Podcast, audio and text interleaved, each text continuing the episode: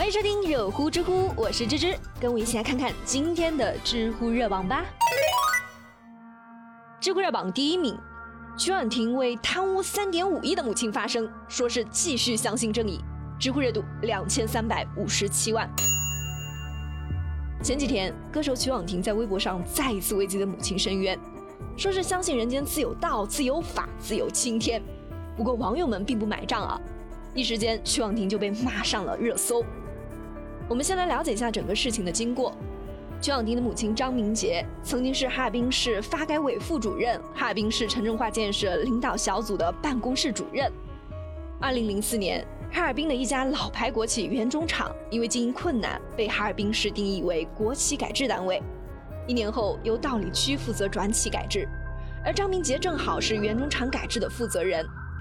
他先是把光土地使用权就值二十三亿的原中厂评估成了负资产，然后又以六千一百六十万的价格贱卖给了一家注册资本只有五十万的公司东江科技。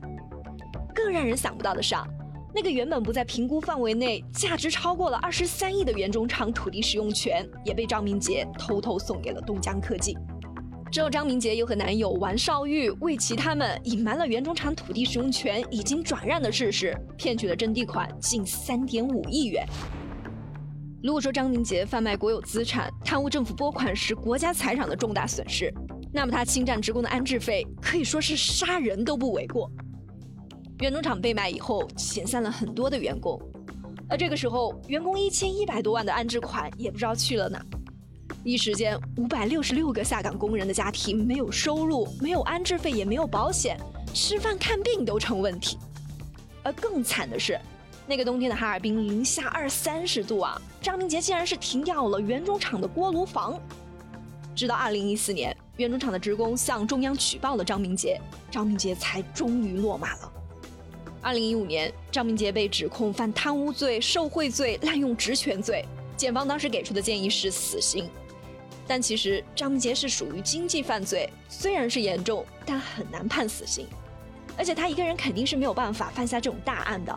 说白了，他有很多的同党，而这些同党很多人都已经是逃到了加拿大，以后万一是引渡回国，也还是需要张明杰来作证的。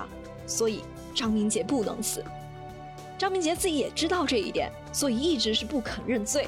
说白了就是不想退还赃款。再加上他自己已经是五十八岁了，而且还患有糖尿病啥的，既然是不会判死刑，那无期徒刑和二十年对他来说其实是没啥区别的。反正，在牢里面待到死也是他注定的结局了，还不如为女儿保住钱。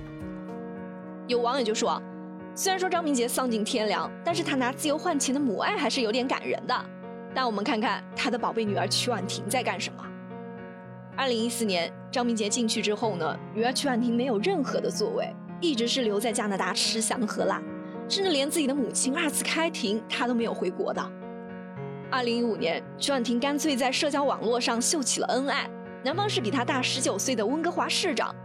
他在国外接受采访的时候还说：“母亲是我的英雄，她给了我能得到的最好的生活，不管她是如何得到的。”这真的是不太清楚他的脑回路啊！整件事情他其实是一清二楚的，可是他还时不时的在网上喊冤。不愧是云孝子啊，只能说人在做天在看。你要是真的想尽孝，不如就痛痛快快的把那些钱给吐出来，为自己年迈的母亲争取减刑吧。知乎热榜第二名，女孩想要上户口，却被父亲索要六万六千块钱，知乎热度七百八十七万。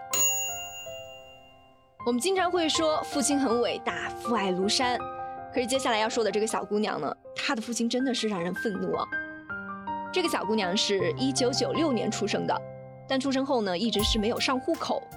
十五岁的时候，她就去到了江苏打工。当公司要她提供身份证信息办理五险一金的时候，她才意识到自己是没有户口的。于是，她就找到了自己的父亲，说要办理身份证。父亲拿出了户口本给她，但是本子上并没有她的户籍信息。